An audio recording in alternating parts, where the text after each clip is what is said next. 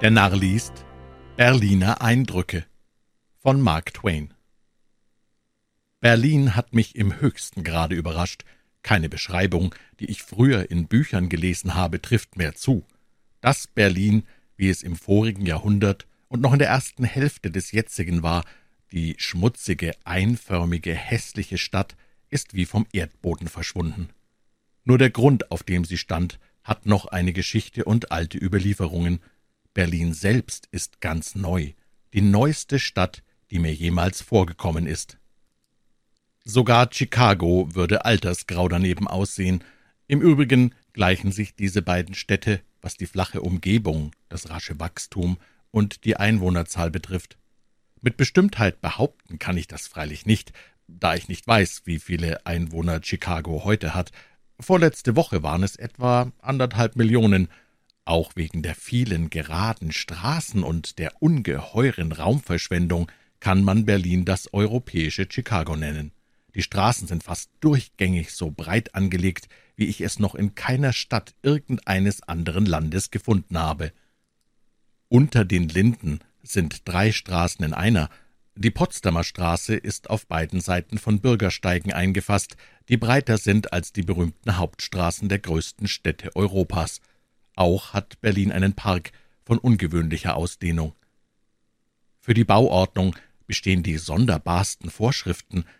Die Stadt ist aus lauter Steinriesen aufgetürmt, man darf in Berlin keine unsicheren und unansehnlichen Häuser bauen, und so sind denn diese auffallend schönen und großartigen Gebäude entstanden, die weder mit Einsturz drohen, noch bei der geringsten Feuersbrunst ein Raub der Flammen werden.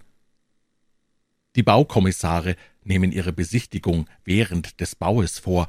Man hat gefunden, dass dies besser ist, als zu warten, bis das fertige Haus wieder einfällt. Bricht ein Brand aus, so herrscht dabei die größte Ordnung und Ruhe. Die uniformierte Feuerwehr marschiert in Reih und Glied, so ernst und gemessen in Miene und Haltung, als ginge es zu einem Begräbnis. Man glaubt, die Heilsarmee einherkommen zu sehen, in tiefer Zerknirschung über ihre Sünden. Da das Feuer sich in den steinernen Gebäuden immer nur auf ein Stockwerk beschränkt, brauchen die übrigen Bewohner des Hauses sich nicht weiter darum zu kümmern. Allabendlich findet eine wahrhaft verschwenderische Beleuchtung mit Gas und elektrischem Licht statt. Berlin bietet daher zur Nachtzeit einen entzückenden Anblick. Überall hat man eine Doppelreihe glänzender Lichter vor sich, die nach allen Seiten in gerader Linie weit in die Nacht hinausläuft. Die dazwischenliegenden Plätze leuchten im Strahlenglanz, und zahllose Droschkenlaternen schießen wimmelnd in allen Richtungen hin und her, wie Schwärme von Leuchtkäfern an einem Sommerabend. In keiner Stadt wird wohl so viel regiert wie in Berlin, aber ich wüsste auch keine, die besser regiert wäre. Methode und System machen sich allenthalben geltend, in großen wie in kleinen Dingen, und selbst bei den geringfügigsten Einzelheiten. Die Verordnungen stehen aber nicht etwa bloß auf dem Papier, so dass es dabei sein Bewenden hat. Nein, sie treten wirklich in Kraft und werden bei Armen und Reichen ohne Gunst und Ungunst auf gleiche Weise durchgeführt. Der mühevolle, emsige Fleiß, die Ausdauer und Pflichttreue, welche die Behörde bei jeder Gelegenheit entfaltet, erregt Bewunderung, zuweilen auch Leidwesen. Das Erstaunlichste, was ich diesseits des Ozeans gefunden habe, ist die höfliche unerschütterliche, verfluchte Beharrlichkeit, mit welcher die Polizei ihren Willen durchsetzt und die Ordnung aufrechterhält. Sie duldet keine Ansammlung von Menschen, weil daraus Ungehörigkeiten entstehen könnten, ja, träte plötzlich ein Erdbeben ein, so würde es die Berliner Polizei beaufsichtigen und ordnungsmäßig zu Ende führen. Die Straßen werden sehr rein gehalten, aber nicht, wie es in New York City ist, mit schönen Worten und frommen Reden, sondern durch tägliche und stündliche Arbeit mit Kratzbürste und Besen. Kurz, man hat den Eindruck, dass hier eine Stadtverwaltung am Ruder ist, die vor keinen Kosten zurückscheut, wo die öffentliche Bequemlichkeit, Behaglichkeit und Gesundheit in Betracht kommt. Nur eine Ausnahme muss ich erwähnen, das ist die Benennung der Straßen und die Nummerierung der Häuser.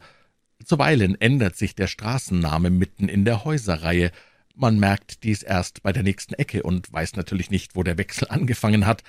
In Betreff der Hausnummern herrscht ein Chaos wie vor der Erschaffung der Welt. Unmöglich kann die weise Berliner Stadtregierung eine derartige Einrichtung getroffen haben. Sie ist eines Blödsinnigen würdig. Allein so mannigfaltige Arten Verwirrung und Unheil anzurichten, wäre ein Blödsinniger nicht imstande, sich auszudenken. Oft dient eine Nummer für drei bis vier Häuser, doch steht sie nur auf einem derselben.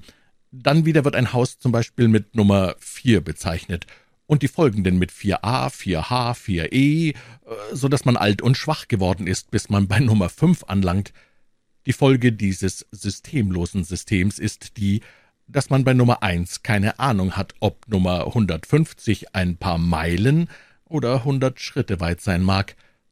Obendrein steigen oder fallen die Zahlen ganz willkürlich. Von 50 oder 60 gelangt man vielleicht plötzlich zu 140, 139 und so weiter – und nur ein Pfeil gibt durch seinen Flug die veränderte Richtung an. Es ist um den Verstand zu verlieren, und bis hier nicht Abhilfe geschaffen wird, muss man auf das Schlimmste gefasst sein. Als ich in Berlin war, fand eine Feier zu Ehren der berühmten Gelehrten Virchow und Helmholtz statt, welche beide fast zur gleichen Zeit ihr siebzigstes Lebensjahr erreichten. Schon seit Wochen war eine Deputation nach der anderen eingetroffen, um den beiden Geistesheroen Glückwünsche, Ehrungen und Huldigungen aus allen Orten und Enden der Welt darzubringen. Die fernsten Städte, die berühmtesten Hochschulen beteiligten sich an diesen Kundgebungen. Den Schluss derselben bildete der große Studentenkommers, der in einem mit Fahnen und Standarten geschmückten, glänzend erleuchteten Riesensaal gehalten wurde. An jedem der zahllosen Tische, die den ganzen Raum erfüllten, hatten 24 Personen Platz. Ich war hoch erfreut, einen Sitz an der Mitteltafel zu erhalten, an welcher auch die beiden Helden des Abends saßen, obwohl ich durchaus nicht gelehrt genug bin, um eine derartige Ehre zu verdienen. Es bereitete mir ein seltsam angenehmes Gefühl, mich in solcher Gesellschaft zu befinden, mit 23 Männern zusammen zu sein, welche an einem Tage mehr vergessen, als ich je gewusst habe. In Verlegenheit geriet ich nicht. Die Gelehrsamkeit steht dem Menschen selten ins Gesicht geschrieben, und ich konnte mit leichter Mühe Haltung und Gebärden der Herren so nachahmen, dass mich die Menge auch für einen Professor hielt. In kurzer Zeit war der ganze Saal voll. Es hieß, es seien gegen viertausend Personen anwesend, auch alle Zwischengänge waren dicht besetzt. An jeder Tafel stand ein Student im Wix seiner Verbindung, diese Trachten sind alle von reichem Stoff in glänzenden Farben und außerordentlich malerisch.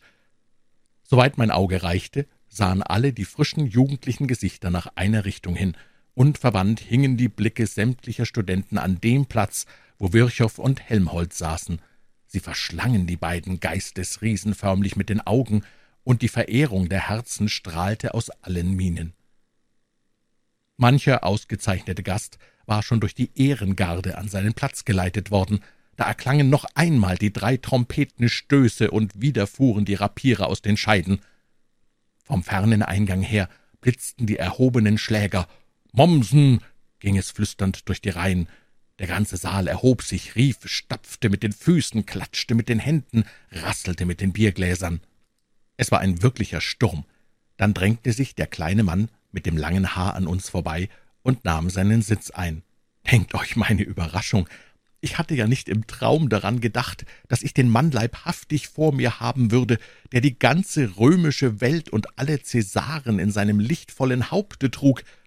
Meilenweit wäre ich gewandert, um ihn zu sehen, und hier saß er, ohne dass es mir die kleinste Mühe oder Reise oder sonst etwas gekostet hätte. Die Musik spielte einen kriegerischen Marsch, es folgte der Toast auf den Kaiser, bei dessen Schluss alle Gläser auf einmal geleert und mit einem Schlage auf den Tisch gestoßen wurden. Es klang täuschend wie Donnergetöse, mächtige Weisen ertönten, immer höher schwoll die Lust, die Schläger krachten, die Biergläser rasselten, die Begeisterung wuchs und ließ sich bald nicht mehr überbieten.